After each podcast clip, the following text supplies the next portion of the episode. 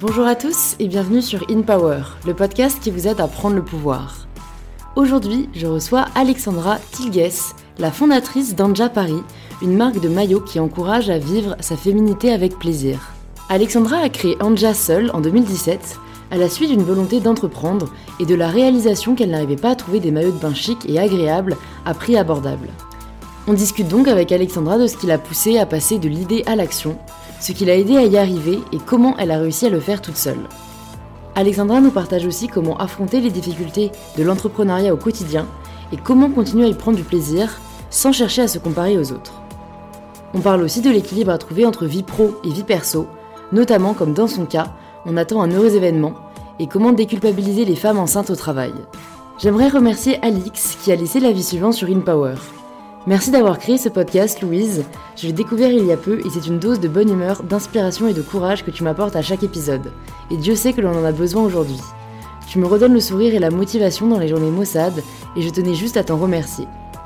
Merci beaucoup Alix pour ce message, ça me fait vraiment plaisir de savoir que le podcast peut apporter un peu de joie au quotidien, car vous m'en apportez chaque semaine avec vos témoignages bienveillants.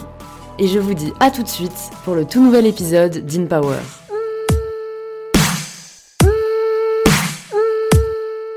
Bonjour Alexandra. Bonjour Louise. Bienvenue sur InPower. Ça me fait très plaisir de te recevoir aujourd'hui. Donc aujourd'hui, je voulais qu'on essaye un peu un, nouveau mode de fonctionnement parce que c'est vrai que parfois j'entends des podcasts et, certains suivent euh, une euh, ligne chronologique et, je me rends compte parfois que ça me fait plaisir de commencer par connaître un peu d'où vient la personne, son enfance, etc. Donc je me suis dit, bah, pourquoi pas essayer ce, mode-là avec, toi. Moi. voilà, la cobaye. Donc je voulais juste bah, peut-être que tu commences par nous dire peut-être euh, d'où tu viens et bah, quel type d'enfant t'étais. Alors moi, euh, je suis belge, en soi je suis née à Paris, mais je suis belge euh, et j'ai toujours vécu à Paris. Euh, mais c'est vrai que j'ai une, du coup j'ai une sorte de double nationalité où je suis un peu en Belgique, je me sens pas vraiment belge et en France, je me sens pas vraiment française, donc je suis un peu apatrie, comme on dit. mais mais j'ai une enfance très très ouverte à l'étranger. On a énormément voyagé. j'ai vraiment une très belle enfance avec euh, des parents euh, hyper motivants, hyper ouverts. Euh, et puis c'était un peu, bah, tu fais ce que tu veux dans la vie, mais sois bonne dans ce que tu fais. Donc, donc voilà, hyper ouvert, pas du tout une éducation fermée ou cadrée, voilà. Et puis, et puis j'étais une enfance, une, une, enfant assez, assez joyeuse. voilà, enfin Rien de, rien de très particulier euh, dans un On n'aura pas d'épisode euh, traumatisant euh, à essayer de comprendre ce qui a pu t'amener à devenir entrepreneur. Non, non, non, je suis quelqu'un d'assez indépendante et je suis quelqu'un de têtu, donc du coup, je suis peut-être un peu trop loin. Non, t'inquiète, bon, tu peux le rapprocher, moi je parle fort dans tout. Je suis quelqu'un d'un peu têtu, donc, donc peut-être que ça, me, ça joue aujourd'hui sur, sur mes choix. Quand j'ai une idée dans la tête, j'y vais jusqu'au bout. Et euh, ouais, je pense que. Et du coup, t'es arrivée quand en France? Je suis née, euh, je suis née à Paris. Ah d'accord, t'as toujours été. je suis née à euh, Paris.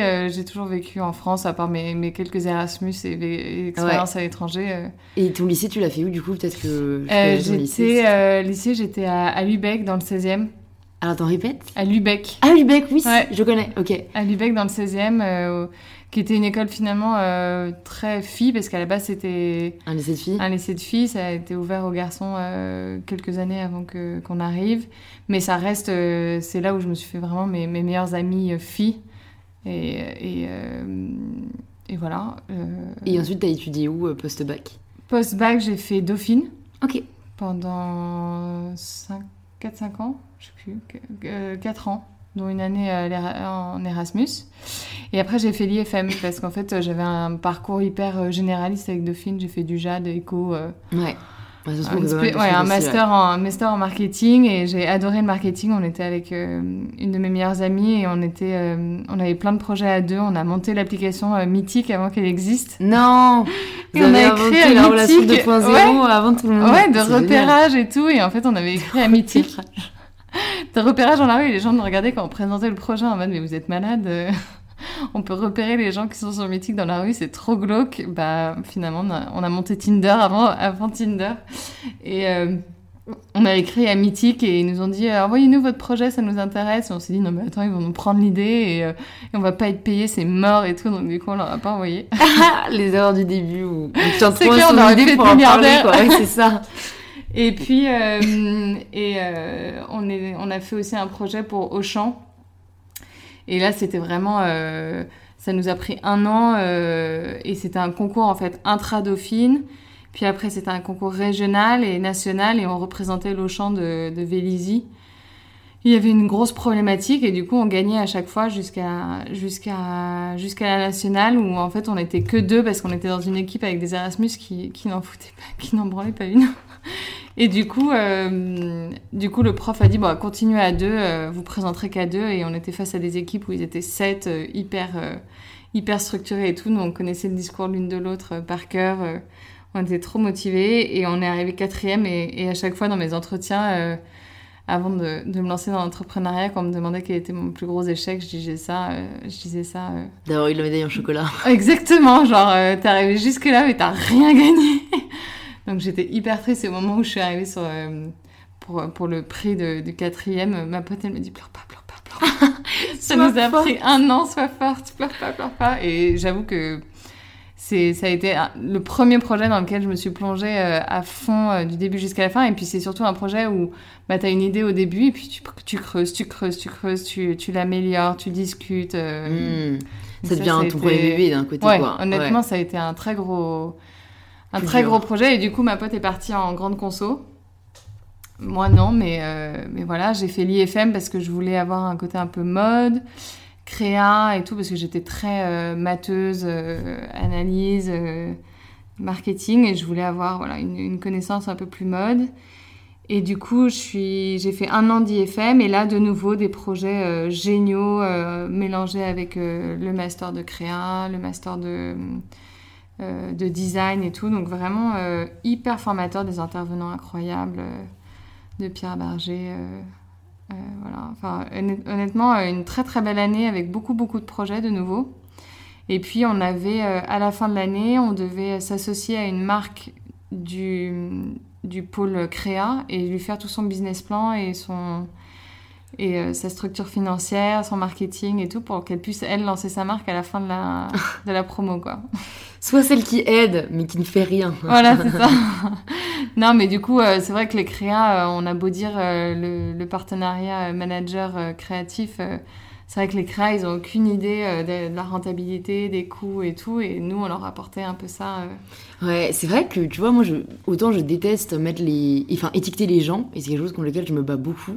Autant c'est vrai qu'en parlant à pas mal d'entrepreneurs, on distingue quand même des profils assez euh, Ah bah distincts. Enfin, vraiment ceux qui ont la fibre business et la fibre... euh, Chiffres. quoi, Voilà, chiffre euh, très drivé par euh, ça, les résultats. pas, hein. Et la- le profil très euh, créa, imagination. Ouais. c'est vrai que ouais, moi je suis plutôt le deuxième du coup. Ouais, ouais, mais, non, mais, les- mais, mais bon, c'est vrai que, bah, en fait, du coup, là, il y a deux choix. C'est soit on se forme à l'un et à l'autre, bah, un peu ce que tu as fait du coup avec les FM, Ouais, ou soit on trouve quelqu'un complémentaire de nous. euh, complètement. mais, mais ce qui est difficile, tu vois, parce que c'est deux mondes assez différents. Et moi, pour euh, avoir travaillé avec des personnes de Ah, l'autre bah, des- profil, tu vois, y a, parfois c'est pas le même Ah bah, langage. c'est pas le même langage. faut vraiment trouver la. Ce qu'on dit, hein, ce qu'on dit, c'est que les, les partenariats et les, et les, euh, les associations, c'est pire qu'un mariage. Enfin, c'est. Hmm. Tu passes plus de temps avec la personne qu'avec la personne avec qui tu vis. partages vraiment ta vie, tu quoi. partages vraiment H24, et puis tu partages de l'argent. Tu, enfin, c'est, Ouais, ouais. Tu t'associes pas comme ça, quoi. Moi, ça- on en parlera un peu, mais ça a été. euh, je, me- je vais m'associer, je vais m'associer, et en fait, tu réalises que c'est pas, tu claques pas des doigts comme ça pour C'est t'associer. sûr, quoi. mais moi c'est vrai que c'est- j'ai des surprises quand j'ai découvert un peu le monde de l'entrepreneuriat, à quel point il y avait des associés, parce que je pense que c'est aussi du fait de mon enfance, mon éducation et tout, euh, j'ai toujours été très indépendante. Et euh, en fait, moi, pour moi, l'association, c'était un peu euh, se, se rajouter un boulet au pied, tu vois. Et je comprenais, et maintenant je comprends, Ouais. parce que forcément, c'est hyper dur de tout faire soi-même. Et Bah, mais, mais, mais pour moi, maintenant, enfin, même si aujourd'hui je suis beaucoup plus euh, euh, réfléchie sur le sujet et que je pense que c'est certain, euh, en fait, pour moi, ça doit être si jamais t'as trouvé la personne avant même que Ah, tu poses la question, Mm. si c'est une Si évidence, une évidence, go for it. ouais. Mais si tu Ou alors c'est des gens qui te rejoignent euh, parce qu'ils croient en ton projet et du coup tu les, tu les associes mais à moindre, à moindre Voilà, échelle. voilà, à moindre échelle, parce est- qu'un 50-50 ou Ouais. un 49-51, Quand ça tu peut faire non. super mal, quoi. Ouais, quand tu viens lancer, quand t'as déjà lancé tout ton projet et que t'as bien avancé, euh, lâcher 50% de ta boîte c'est compliqué. Ouais, ouais, non seulement euh, enfin, mentalement, euh, mais aussi oui, puis euh, euh, dans, l'avancée du projet, Ouais. quoi. C'est pas la même C'est chose, pas il l'a juste, pas quoi. créé. Ouais, ouais, c'est sûr, c'est sûr. Et du coup, voilà, une question que je me pose juste par rapport à là, ce, enfin, ce petit inventaire de ton enfance, adolescence. Mais c'est pourquoi en fait les deux projets que tu nous as cités, là, le un peu mythique et ensuite le projet Auchan, euh, tu les as pas creusés. Donc par exemple, mythique, euh, en fait, c'est à partir du moment où ils t'ont écrit vraiment pour te dire vous faites quoi et que vous avez dit oh non, c'est mort, vous avez décidé d'arrêter à ce moment-là ou? En fait, c'est juste qu'à Dauphine, on avait euh, plein de matières et du coup, c'était des, petits projets qu'on devait présenter pour, euh, pour différentes matières. Donc, c'était pas des projets très poussés. Et, et du coup, quand ils nous ont écrit et qu'on avait 150 000 projets à côté, on s'est dit, euh, on n'a pas poussé le truc. on- Et puis même nous, en fait, le principe de se trouver dans la rue, ça nous dérangeait un peu. Donc euh, Ouais. ça nous avait amusé, on, on avait trouvé un, truc sympa. Et puis, enfin, j'y ai même pas pensé de me dire, euh, je vais pousser, je vais Ma boîte ça. à ça. Par contre, Auchan, honnêtement, on l'a, vraiment, vraiment poussé. Et en fait, c'est juste qu'on était en association avec Auchan Vélizy, donc on était en constante, en constant partenariat avec les- la direction de Auchan Vélizy. Et nous, on leur a, on leur a offert ce projet parce qu'ils ont travaillé avec nous pendant un an.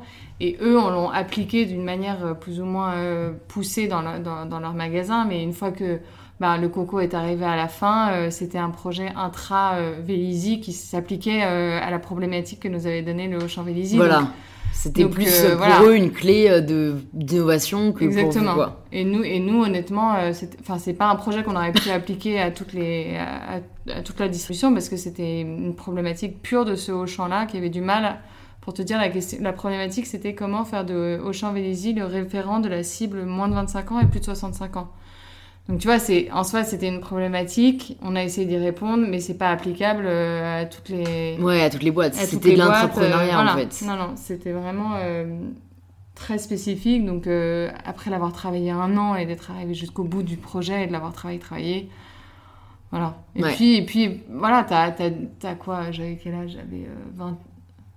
J'avais quoi? 18, 20 ans?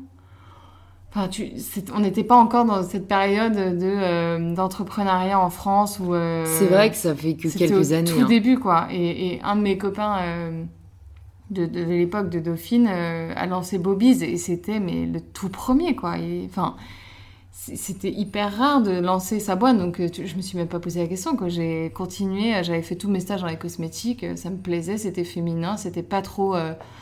pas trop chichi, c'était hyper chiffré parce qu'une concurrence de dingue et du coup euh, ça me plaisait et boum je, je suis allée dans le tunnel des cosmétiques Ouais, quoi. parce que j'allais dire justement, du coup, après euh, ce projet au champ, qu'est-ce qui a fait que tu n'as pas continué l'entrepreneuriat et que tu t'es plutôt orienté vers, euh, je sais pas par quelle boîte t'as commencé, mais Bah, je sais du coup, au champ, j'ai d'abord fait, j'ai fait, euh, j'ai fait euh, l'IFM Ouais, et il y avait une spécialité cosmétique et de nouveau là, on avait un projet L'Oréal, on devait réinventer Loulou de Cacharel pendant un an, trop sympa. euh, on est aussi arrivé en finale, euh, voilà. Mais à chaque fois, c'est des projets très spécifiques, mais voilà, on te pousse un peu à, aller chercher euh, plus loin et, à, trouver des idées. Donc, on te plante un peu la fibre entrepreneuriale sans, vraiment la développer.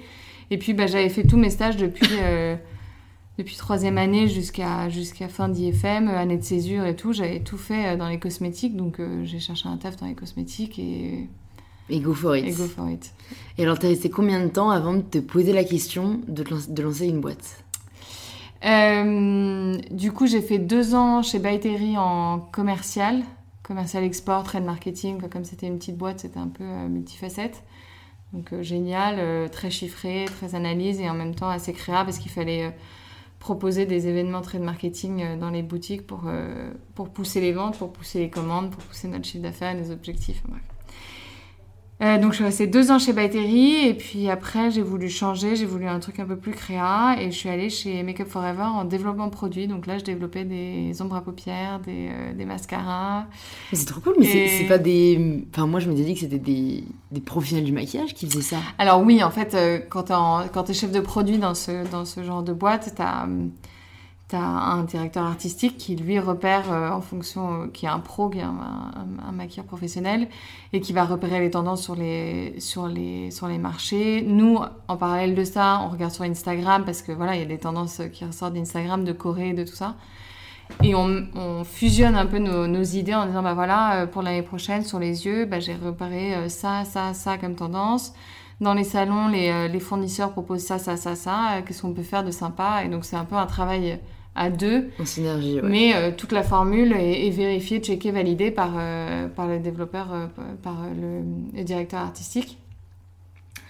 Mais voilà, en fait ton, ton, métier de chef de produit, c'est un métier de chef d'orchestre du début de l'idée au nom, au concept, à la formule, au packaging. Et, en fait, toi, tu es un, un chef d'orchestre, tu vas voir toutes les spécialités. Tu n'as pas vraiment une spécialité euh, très spécifique à part du marketing et, savoir vendre ton produit et, faire l'enrobage euh, marketing tout autour du produit. Mais euh, tu vas voir les spécialistes packaging, les spécialistes formules, les acheteurs et tout, et tu, tu, tu combines le tout pour sortir un produit qui soit beau, rentable, sympa, différenciant. pas trop demandé, quoi. ouais. produit parfait, quoi. et, et, du coup, à partir de quand t'en as entre guillemets eu marre de ça? Est-ce que t'en as eu marre de ça? Non, j'en ai pas eu marre. En fait, c'était plus t'avais envie de faire autre chose J'étais titillée par, euh, par l'entrepreneuriat. Mon, mon mari euh, est, avocat euh, pour, pour les PME start-up en fusion-acquisition, en levée de fonds, en création de boîtes, session, de, session de boîtes et tout. Et on, faisait, on était entouré en fait d'entrepreneurs et un soir j'ai eu un dîner et, et le mec parlait de sa boîte avec une telle passion. Enfin, c'était vraiment et je suis sortie de là, j'ai dit, euh, il s'appelle Mathieu, euh, mon mari, j'ai dit à Mathieu, euh, bah, ça me tente pas mal quand même, j'aimerais bien trouver une idée, je sais pas quoi faire. Vraiment, mais les maillots, c'était pas non plus ma passion absolue, c'est juste que j'avais envie de monter quelque chose et je me suis dit, bon bah, on n'a pas d'emprunt, on n'a pas d'enfants, on est jeune, je me dis, autant se lancer maintenant, pas de contraintes, si ça marche, tant mieux, si ça marche pas, voilà. Et puis il y a assez longtemps, euh, quand j'avais fait un échange euh, à New York, euh, j'avais un ami qui m'avait dit un jour si tu veux lancer ta boîte, parce qu'il lançait plein plein de boîtes, cherche pas midi à 14h, essaie de trouver quelque chose qui te manque, parce que si ça te manque, ça manque forcément à quelqu'un d'autre. Et en fait, je me suis posé cette question en me disant bah, qu'est-ce qui me manque Pas que les maillots soient, soient un manque profond, mais mais je me suis dit, voilà, chaque année, moi, j'ai du mal à trouver un maillot de bain qui me plaise, que la personne à côté n'ait pas, qui soit pas trop cher, qui soit bien coupé, qui ait une qualité sympa, qui soit élégant. Euh. Puis j'ai commencé à regarder un peu les marques qu'il y avait, à faire mon étude marketing comme une bonne marketeuse, avec les positionnements prix, machin et tout. J'imagine l'axe. Ouais, exactement. exactement. Je me suis dit, tiens, là, il y a quand même un petit, un petit marché, là, je vais regarder. Et puis, ça, c'était donc du coup un an après que je sois arrivée chez Make Up Forever, donc ça faisait trois ans que je bossais. Et donc c'était en avril 2016, et puis, euh, et puis euh, le temps que je lance, bah, ça m'a pris un an. Donc vraiment, en fait, c'est qu'à partir du moment où tu as eu ce titillement, ouais. c'est pas une main morte, quoi. Tu t'es dit, euh, ouais, là vraiment, bah, j'ai envie de voir. ouais. Après, voilà, ça, c'est, je travaillais encore, c'était, c'était en sous-marin. Euh, je trouvais un nom, ça m'amusait, je gribouillais un petit logo et puis je débarquais dans les salons, euh, je ne savais pas du tout où j'allais, ce que je faisais et tout. J'ai fait une carte de visite sur Print, euh, enfin sur, comment ça s'appelle la Print. Vista Print. Ok, ouais, je vois. Horrible, mais horrible. J'arrivais avec ces cartes de visite parce que j'avais une pote qui me disait tu peux pas arriver sans carte de visite, ça fait pas pro. Mais bon, vu la gueule de ma carte de visite, franchement, Autant donner son numéro, quoi. non, mais voilà, et puis, puis tu te débrouilles en fait ce que je fais souvent comme comparaison, c'est euh, tu penses que tu vas sauter d'un énorme plongeon et puis de fil en aiguille, tu te retrouves que bah, tu as déjà un doigt de pied dans l'eau parce que tu as, avancé doucement, euh, tu as trouvé ton fournisseur après euh, des mois de recherche, lui, ton, ton usine, elle te trouve des fournisseurs en fonction des tissus que tu veux, donc elle te facilite la vie. Ma mère est sculpteur, donc donc elle m'a appris à dessiner très jeune, donc, euh, donc j'ai dessiné moi-même mes maillots. Enfin voilà, après j'ai un profil, moi, grâce à mes, à mes expériences et à ma vie et à mon, parcours euh, universitaire et professionnel, hyper euh, couteau suisse. J'ai aucune spécialité, je suis pas une pro de la finance, je suis pas une pro du stylisme, je suis pas...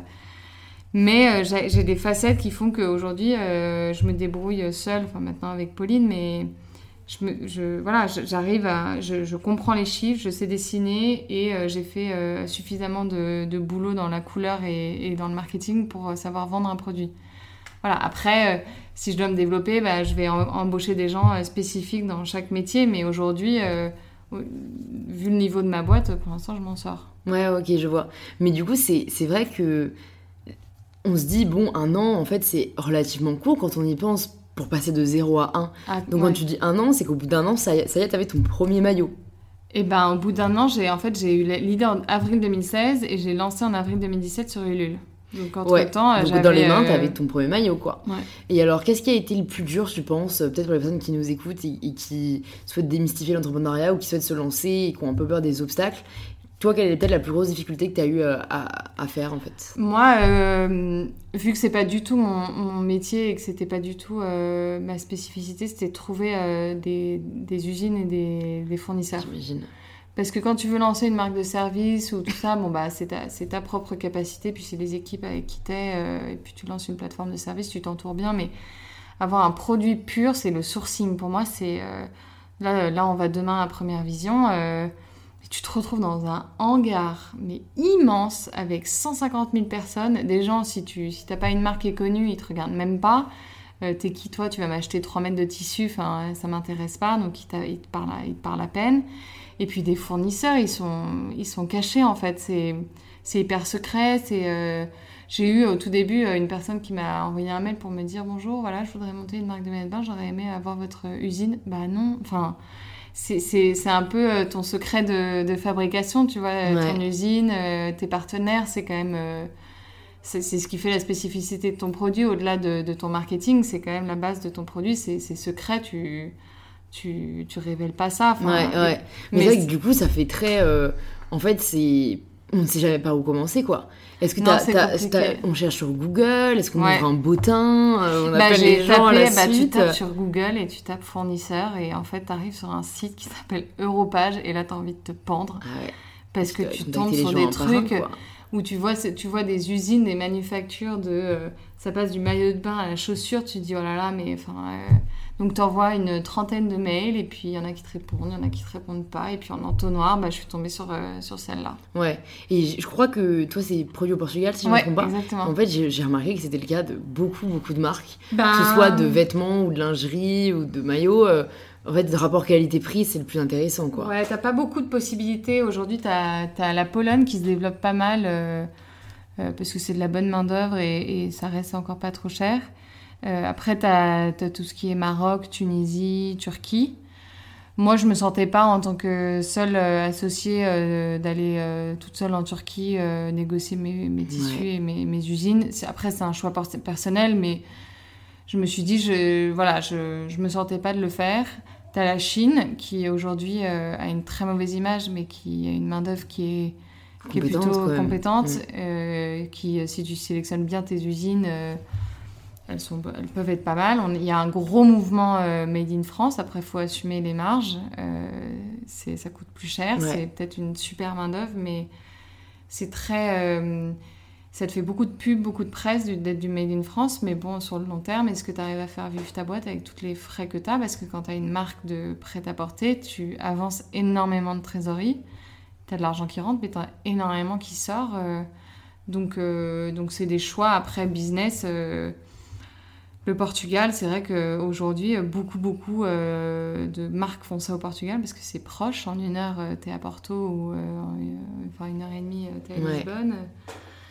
Et puis, et puis tu communiques en anglais, il y en a qui parlent français, c'est simple, c'est une bonne main-d'œuvre, c'est proche, c'est c'est l'Union européenne, t'as pas de transport, t'as pas de frais de douane, t'as pas de. Tu vois, il y a plein de trucs. C'est plus simple. Enfin, pas de transport, on se comprend, mais t'as pas de frais de mm. douane, t'as pas. Voilà. Le Maroc, c'est, je connais plein de marques de maillots de bain qui font faire ça en Tunisie et Maroc. Tu te rajoutes les frais de douane, euh, c'est moins facile d'accès, mais bon, ils parlent français. tu vois, ouais, il y a des avantages et des inconvénients dans les deux. Partout, ouais. Il faut vraiment choisir en fonction de là où toi t'es à l'aise et ce que tu trouves, hein, parce que finalement. Ouais, euh, ouais, ouais. Ça n'a pas l'air si facile que ça, d'après ce que je euh, Et donc, une fois que tu avais ton fournisseur, ensuite, en fait, c'est vous vous mettez d'accord sur le premier modèle que vous voulez lancer. Ben, moi, j'avais fait des dessins parce que au départ, j'avais, je m'étais dit, bon, bah, je vais peut-être externaliser, je vais faire appel à une modéliste pour que mes maillots soient vraiment nickel et tout. Et puis, j'ai tapé sur LinkedIn, modéliste. Euh, je suis allée à la rencontre de freelance modélistes et qui m'ont demandé un budget qui était beaucoup trop élevé pour au tout début de ma boîte. J'avais pas forcément beaucoup d'argent. Et puis, je me suis dit, bon, bah, système D, je vais me débrouiller toute seule. Mm. Et comme j'ai un coup de crayon, parce que j'ai fait quand même beaucoup, beaucoup de, d'années de de, peinture, dessin et tout, euh, mon usine les a compris. les premiers protos étaient pas top top, euh, mais j'étais trop contente. Enfin, quand je les revois aujourd'hui, je pense que je pleurerais, mais euh, J'aurais dû pleurer, mais honnêtement, sur le moment, j'étais vraiment mais Bah, en fait, tellement le, ouais, contente. le fait de voir un embryon. Bah ça y est, ça tu prend vois, forme quoi. ouais. Honnêtement, quand j'ai cliqué sur le bouton envoyer pour, elle me demandait est-ce qu'on lance les protos, est-ce qu'on y va, go et tout, et j'étais encore chez Makeup. euh, et j'ai appuyé sur le bouton et j'ai eu des larmes aux yeux en me disant bah, je suis arrivée jusque là toute seule, je lance mon premier proto euh, de mes petites mains et de, Ouais. de mon petit ordinateur quoi. Ouais. Donc, euh, Là, c'est vrai que c'était solo, quoi. ouais, franchement, euh, c'est c'est beaucoup. Il faut penser à beaucoup de choses. Après, euh, bah voilà, j'ai un mari qui est avocat, donc euh, il s'est occupé de toute la partie bien relou c'est de c'est déposer relou, les statuts, faire les statuts. Parce que t'as créé ton entreprise à partir de ce moment-là Quand est-ce que t'as décidé Non, parce qu'en de- fait, j'avais peur de l'enregistrer alors que j'étais encore sous contrat. Ah ouais, chez Make Forever. donc je l'ai un peu fait, j'ai- complètement avancé. Ma, ma- tous mes euh, me disaient bah, tu me donneras le numéro de TVA quand il sera fait parce que tu dois donner un numéro de TVA intracommunautaire et tout. Donc je leur disais c'est en process, c'est en process, mais euh, j'ai pas encore quitté ma boîte, j'ai pas envie de, de me faire repérer. Je sais, enfin, Ouais. et puis tu sais pas trop si tu vas sauter dans le bain, tu reçois Ouais. tes protos, tu, tu, tu, T'es encore tu lâches pas tout au moment quoi. où tu appuies sur le bouton, oui, on lance les protos, quoi. Il faut Ouais, être sûr que. Et, euh, et du coup, je l'ai- j'ai annoncé à, ma, à Make Up Forever euh, en janvier que je voulais partir et on a construit la société en février. Ok. Voilà. Et à partir de là, t'avais quoi? T'avais déjà donc eu les plusieurs. Enfin, t'avais refait des prototypes? J'avais refait des prototypes, ils étaient quasiment dev, j'avais choisi mes couleurs, j'avais préparé mon shooting et en fait j'avais lancé la collection avant Ulule. Parce que si t'attends la... Enfin moi j'ai lancé Ulule en avril, si j'attendais la fin d'Ulule pour pouvoir commander les tissus, puis après faire la prod, puis après machin, les gens recevaient leur maillot quoi. euh, six Voilà. mois après, ouais, Voilà. ouais, je comprends.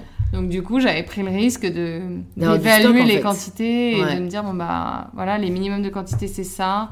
Je me dis qu'il va y avoir potentiellement plus de 36, 38, machin.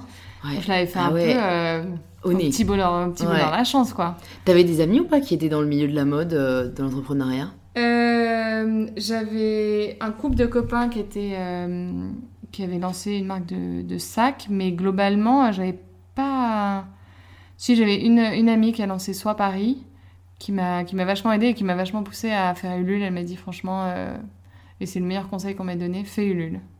C'est vrai que c'est pratique. Alors pour ceux qui connaissent pas cette plateforme, si je me trompe pas, en gros tu proposes tes produits un peu en service à la vente et, et- et les gens s'ils croient en ton projet, ils décident de, de commander Exactement. ton produit ou pas. Exactement. En fait, tu te fixes un objectif et tu vends ton produit en amont, en précommande. Et puis, si ça marche, si tu atteins 100% de ton objectif, euh, les gens sont débités et tu lances ta prod. Enfin, tu fais ce que tu veux, mais euh, l'argent est à toi. Si tu n'atteins pas ton objectif, les gens sont remboursés. Donc, le but est que euh, dès les 2-3 premiers jours, ta cagnotte, elle soit vraiment très, très, euh, très, très proche de 100% parce que c'est comme un resto vide et un resto plein, tu vois. euh, Ouais. les- Ça donne envie. Ça donne envie. Voilà. Donc. Et toi, t'avais prévu une stratégie pour euh, essayer d'avoir une cagnotte pleine rapidement ou... Ben, t'essaies d'évaluer un, un montant. En fait, tu as deux façons euh, sur Ulule de, de, de le faire. Soit tu mets un montant euh, financier, soit tu mets un- une, des quantités. Le problème du montant financier, c'est que une fois qu'il est atteint, les gens se disent bon bah c'est bon, elle a eu 10 000 balles, elle n'a Ouais. pas besoin de plus, tu vois, ça Ouais. peut pas exploser. Alors que quand tu mets euh, 100 maillots et que tu arrives à 200 maillots, tu- les gens euh, se disent euh, en fait, c'est trop j'en veux bien. un, euh, Ouais, ouais. trop bien et tout, ça peut monter beaucoup plus haut et les gens font moins la, la, la conversion, bah, ça veut dire euh, 20 000 balles. Tu. Ouais, c'est vrai.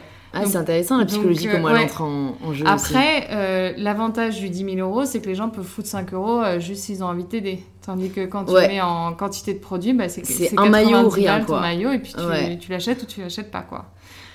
Donc voilà, Ouais. c'est de nouveau un pour ou contre euh, dans lequel tu le sens le mieux. Mais, euh, mais ouais, il y a des stratégies. Il faut avoir une superbe page, des vidéos, euh, en parler en amont un maximum, faire en sorte que tes proches euh, relayent l'information, faire une vidéo que les gens tournent, font tourner sur Facebook. Enfin, Ouais, donc toi, c'est ce que t'avais essayé de faire. T'avais essayé de faire une vidéo euh, assez parlante. euh, ouais, on C'était avait- quoi? Parce que c'est vrai qu'au début, t'as pas de moyens, quoi.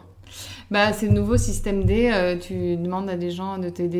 Et là, j'avais un super, super photographe, un ami d'une amie de ma mère qui a, qui a accepté de m'aider. On a fait un trop beau shooting au Maroc. euh, et les images et les vidéos, il, avait, euh, il travaillait avec quelqu'un qui m'a fait toutes les vidéos. Elles étaient magnifiques. Donc, ma page était vraiment très, très belle et les photos étaient sublimes. Donc, honnêtement, s'il y a un budget sur lequel il faut pas lésiner au départ, alors que je suis la première à dire radin malin quand t'es quand tu ouvres ta boîte, Ouais. euh, tu dépenses le moins possible, mais c'est les photos et la com. Parce que c'est la première image que les gens ont de ta marque et si c'est foiré, euh, ils reviendront plus. Il y a tellement Ouais. de marques qui se lancent, euh, il faut que dès le, dès le premier coup, ce soit impactant et, et qu'ils se souviennent de ta marque parce que, voilà, pour moi, le, le- le budget numéro un, c'est c'est dans les photos. Et alors avec le recul, là, aujourd'hui, euh, qu'est-ce que peut-être t'aurais aimé savoir ou faire différemment durant peut-être cette première année vraiment de préconception euh, pour, pour essayer de donner des conseils aux personnes qui se lancent? Euh, Qu'est-ce que j'aurais aimé faire différemment? Pff, Je suis un peu. moi, j'ai un peu une philosophie bah, si tu te plantes, au moins t'apprends. Donc, j'ai pas l'impression de. J'aurais peut-être dû commencer mon Instagram encore plus tôt, euh, être, euh, faire appel à une agence de presse un peu plus tôt, parce que j'y suis allée à la- de nouveau à la débrouillardise, t'envoies ton, ton DP euh, comme une bouteille à la mer, et puis il y en a qui Ah ouais, c'est vrai, tiens, ça c'est un truc auquel je pense pas parce que bah, c'est vrai que moi pour être sur les réseaux sociaux, euh, j'ai pas. Ouais, mais en fait, tu prends. C'est plutôt les gens qui te contactent et pour moi, une agence de presse, je savais même pas que ça existait vraiment encore. Mais en Bah, fait, c'est- si, bah, en fait- enfin, en gros, c'est euh, avoir une agence de presse que tu embauches entre guillemets pour que pour avoir des parutions presse. pour avoir des parutions presse et aussi pour euh, parce qu'il y a beaucoup de, de- de boîtes de presse qui bossent avec, bossent avec des, des influenceuses et des, des blogueuses et tout donc en fait il faut en trouver une qui, qui a chopé ce, ce créneau là d'être bien, bien connue dans le, dans le réseau influenceuse et, et Ouais. blogueuse Bah pour le coup, maintenant, c'est des agences euh, de marketing d'influence carrément. Enfin, moi pour le coup, je connais ces agences-là, oui mais, mais, je connaissais. Enfin, pour moi, c'est un peu différent des agences de presse. Mais peut-être que je me trompe. hein. non non mais il y en a qui spécialisent plus ou moins dans des choses moi, je- moi je sais qu'aujourd'hui j'en ai une qui fait les deux et qui connaît, euh, qui connaît plein d'influenceuses euh, top et on bosse super bien ensemble. Mais euh, mais il y a énormément de clientes. Après, ça dépend aussi de ton produit. Moi, de nouveau, j'ai un produit qui est très élégant, très, très fin et facile à porter pour toutes les générations. Donc, je vais aussi cibler euh, des femmes de 50 ans, 60 ans, euh, les mères de mes copines qui portent mes maillots. Enfin, donc la presse, euh, je suis pas juste euh, du, du 25, euh, C'est pas 35 juste du quoi. Instagram, quoi. Non. non, et j'ai beaucoup, beaucoup de clientes qui me disent Ah, je vous ai repéré dans le Madame Figaro, je vous avais vu dans le Vogue. Ah ouais, donc en fait, ça l'intérêt Ça d'avoir une me- agence de presse, c'est que eux vont te permettre d'être dans ces magazines. ouais. Et c'est payant, j'imagine, parce que pour être dans L'agence Vogue, de presse ben ouais, enfin, le fait de euh, paraître dans Vogue en fait, Non, euh, in the end. tu payes pas tes parutions. Ce que tu payes dans Vogue, c'est les pubs euh, comme les grandes marques font, mais tes, tes parutions, c'est tes journalistes, c'est les journalistes qui choisissent ta marque et qui font un édito, qui font un truc. D'accord, là on parle des articles, ouais. On parle des articles, des euh, les listes de mes envies à la fin que tout le monde regarde, des trucs comme ça. Ou des looks, le look plage, bah, t'as t'as un maillot, t'as un truc. Mais non, tu payes ton agence de presse, mais tu payes pas les parutions. D'accord. Bon, bon à savoir. Ouais. Que ça existe encore et que ça marche quand même relativement bien. euh, ouais, Après, toutes euh, catégories confondues en soi, parce que beaucoup de jeunes lisent encore euh, Vogue ou Bah, Glamour dès que je ou pars, Elle, dès tu que je vois. pars en week-end, euh, j'achète le L. Ouais, moi c'est marrant, en fait, quoi. tu vois, bah, en fait c'est vraiment marrant parce que à la base je suis une amoureuse des mots, enfin des pages Ouais. et tout, enfin je lisais un livre par jour quand j'étais petite et tout. Et c'est vrai que, alors là j'ai repris la lecture depuis pas mal de temps parce que, en fait je sais pas, je sais pas si toi aussi t'as déjà dit ça, mais j'étais tombée dans le j'ai plus le temps de lire. Ouais. Et en fait euh, récemment là je me suis rendu compte que, euh, enfin c'est pas été une relation d'un coup, mais la vie est trop courte, tu sais, pour pas faire ce que t'aimes. Ah ouais, J'adore lire, ben je vais Tu trouver le lis. temps de lire, Ouais, tu ouais, vois. non, ça. Donc j'ai repris euh, vachement la lecture avant d'aller dormir. Mais c'est vrai que les magazines. C'est tellement bien de s'endormir Mais sur on un est d'accord, mais en plus, je... non mais tu sais que je, je dors juste beaucoup Le mieux rêve. avant quoi. Mais bien sûr. Je remarque quand je ne dors pas et genre je vais straight from the ordinateur dans mon lit, je mets genre une heure à m'endormir. Bah, t'as- Alors que mon livre, est, ah, mais ouais, qui est réveillé quoi. Alors mon livre il est déjà, il m'emmène, tu vois, il m'emmène dans mon rêve. Moi tous les soirs je lis. Ouais, bah, je suis contente de pas voir que je suis la seule. Ouais. Et, euh, et par contre, avec les, les journaux, c'est genre mon petit réflexe de quand je voyage. C'est-à-dire quand je prendre le train, je vais aller au relais avant. Mais bien sûr Non mais c'est c'est une évidence. Mais du coup c'est pour ça que, que moi je pense que c'est encore important la presse papier parce que en fait ça te donne du cachet. Tu vois, t'es passé dans le Vogue, t'es passé Ouais. dans le Grazia, t'es passé dans le Glamour. Bah voilà, tu, tu commences à avoir Ouais. une marque établie. Surtout qu'il y a des gens qui chassent un peu ce genre de, bien de sûr. marques comme ça. Donc, euh, Bien sûr, il y a plein de gens qui te repèrent dans, dans ce genre de magazine. euh. Donc euh, voilà, il y a, il y a- après des grosses erreurs.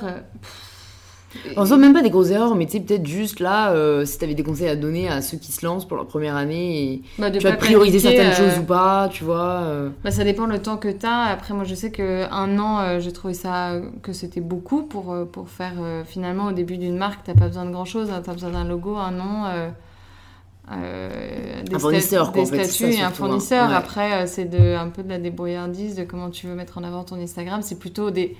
En fait, c'est un peu la lune de miel du- de l'entrepreneuriat, je trouve, la première année. Ouais.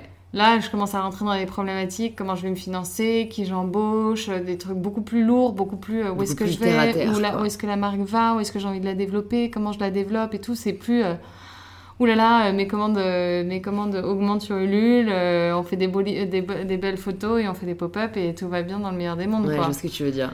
Et est-ce que du coup, tu prends toujours autant de plaisir Parce que moi, pour avoir fait un programme entrepreneurial à Berkeley, euh, ça m'a un peu dégoûté euh, du monde pur et dur de l'entrepreneuriat parce que j'avais pas l'impression que les gens étaient très épanouis et que c'était un peu euh, du Que des problèmes. Bah ouais, que des problèmes et qu'en fait, vraiment un truc qui m'a super interpellée, c'est que les entrepreneurs, je me dis, c'est pas leur journée quoi. C'est qu'à la fin, quand t'es entrepreneur et que t'as des, en- enfin, des employés et tout, tu choisis pas de quoi demain sera fait, entre guillemets. Tu dois affronter les problèmes qu'il y a ce jour-là et tu fais plus vraiment ce que t'aimes. Bah, hum, moi, je, moi, je suis toujours euh, hyper heureuse et, après, c'est juste que t'évolues, quoi, et tu, tu t'as plus les mêmes problématiques, tu vois les choses différemment, ça dépend de ton caractère. Est-ce que t'aimes juste les créations de boîtes et l'excitation d'aller chercher des infos, d'aller rencontrer des gens et tout, ou est-ce que t'aimes bien aussi euh, construire l'avenir et essayer de...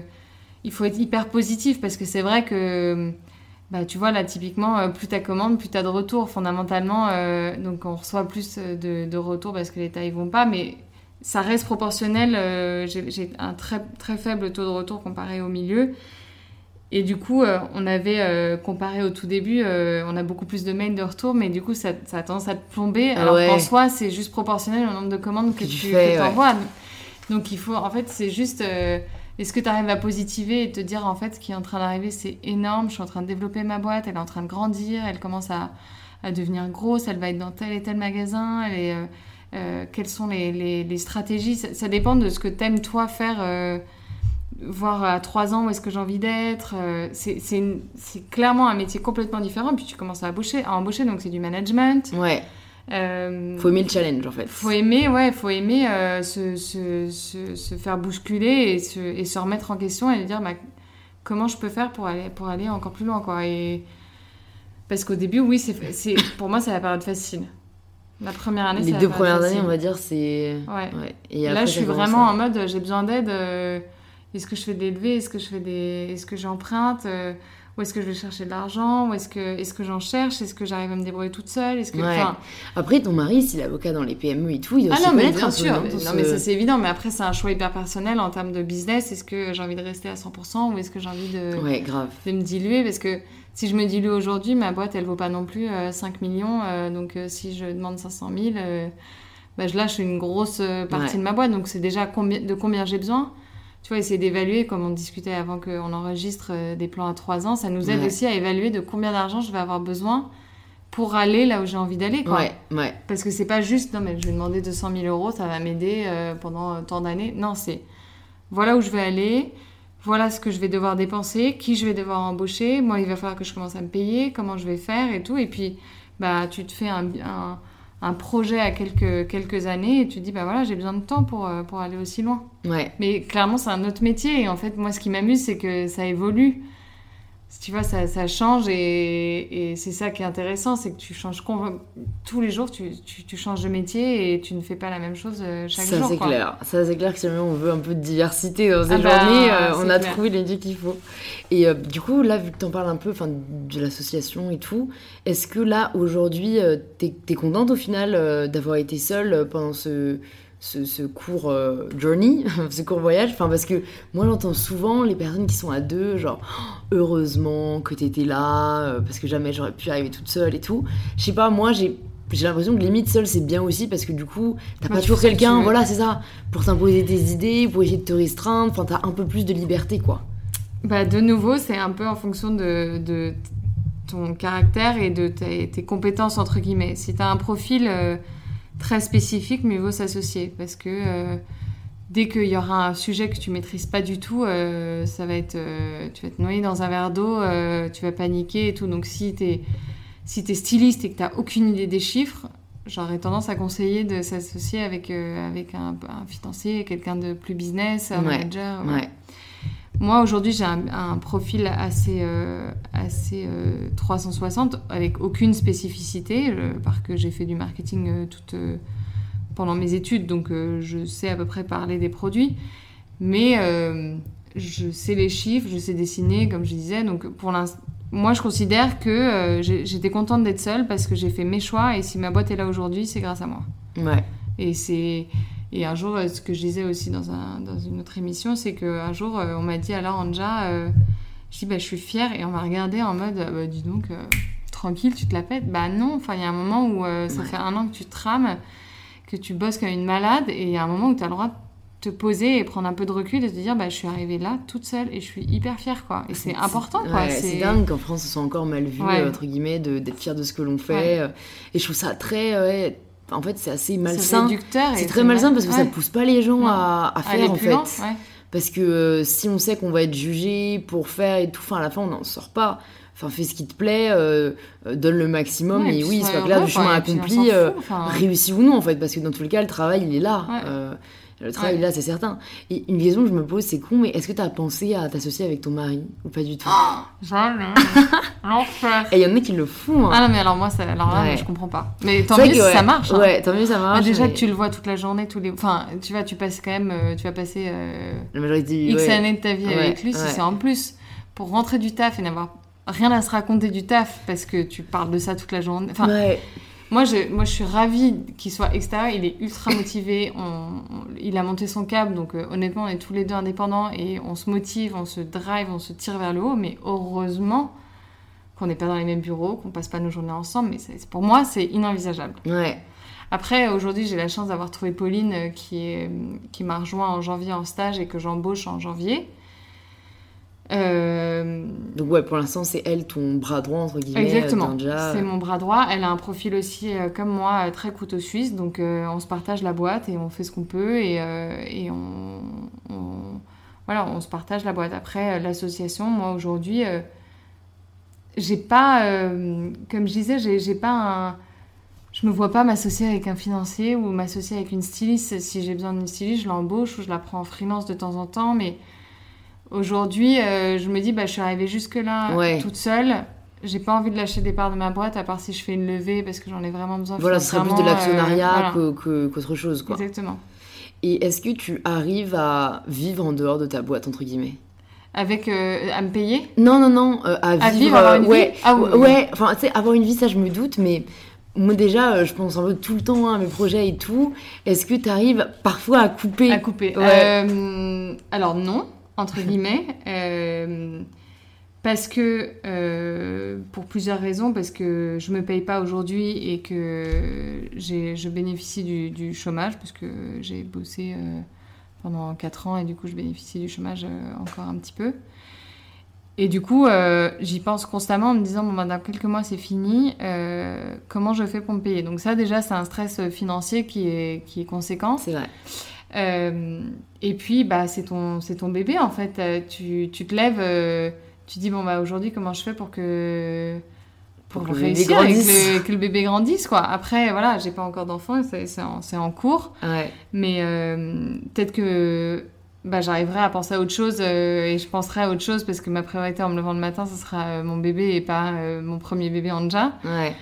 Mais aujourd'hui, ouais, c'est, un peu. euh, tout le monde dit Ah, l'entrepreneuriat, c'est trop bien, t'es libre de faire ce que tu veux, tes journées, machin. Oui, alors oui, si euh, bah, j'ai un rendez-vous à 15h perso, bah, je me pose pas la question et j'y vais et puis je rattrape et, et je- je- j'organise mon emploi du temps comme tu veux, mais t'es plus jamais libre. C'est ça. Le Tu vendredi rattrapes soir, euh, le tu vendredi soir pas, à 23h ou le et- samedi. et tu- à- le vendredi soir, tu te dis pas Youhou, thank God it's Friday, euh, ce week-end je suis en, Ouais, je suis en mais ça, je trouve ça cool, moi, en fait. Parce que pour moi, la dichotomie entre plaisir et travail, Ouais. elle est assez catastrophique. Ouais.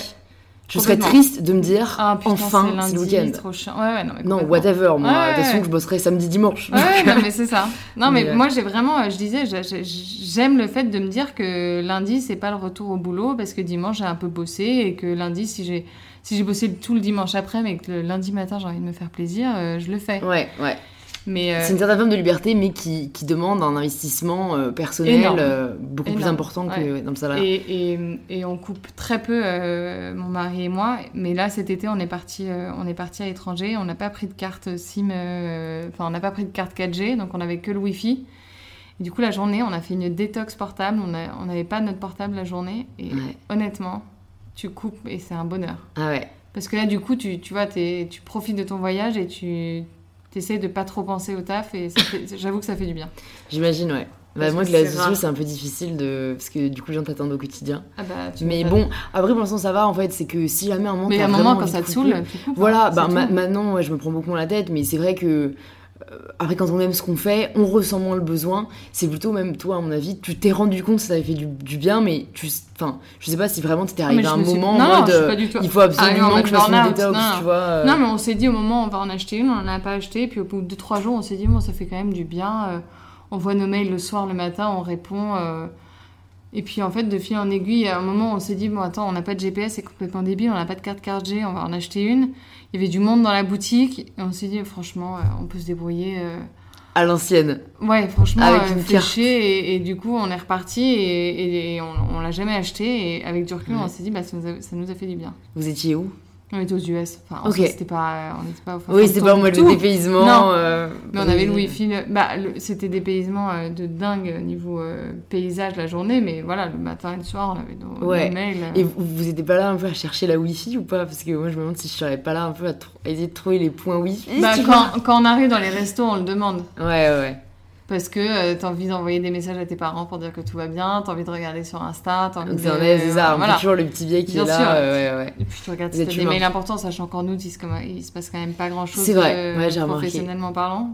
Et du coup, maintenant que tu, tu l'as vite fait dit, mais que tu attends un deuxième bébé, enfin Oui, un premier premier au sens propre, est-ce que quand même ça, a changé quand même les choses ou pas euh, Ou pour l'instant, c'est assez abstrait pour toi euh? J'ai hum, les trois premiers mois, moi j'ai pas. Tout le monde me dit alors tu les as vécu comment tes trois premiers mois? Parce qu'on dit toujours que la grossesse, les trois premiers mois c'est compliqué.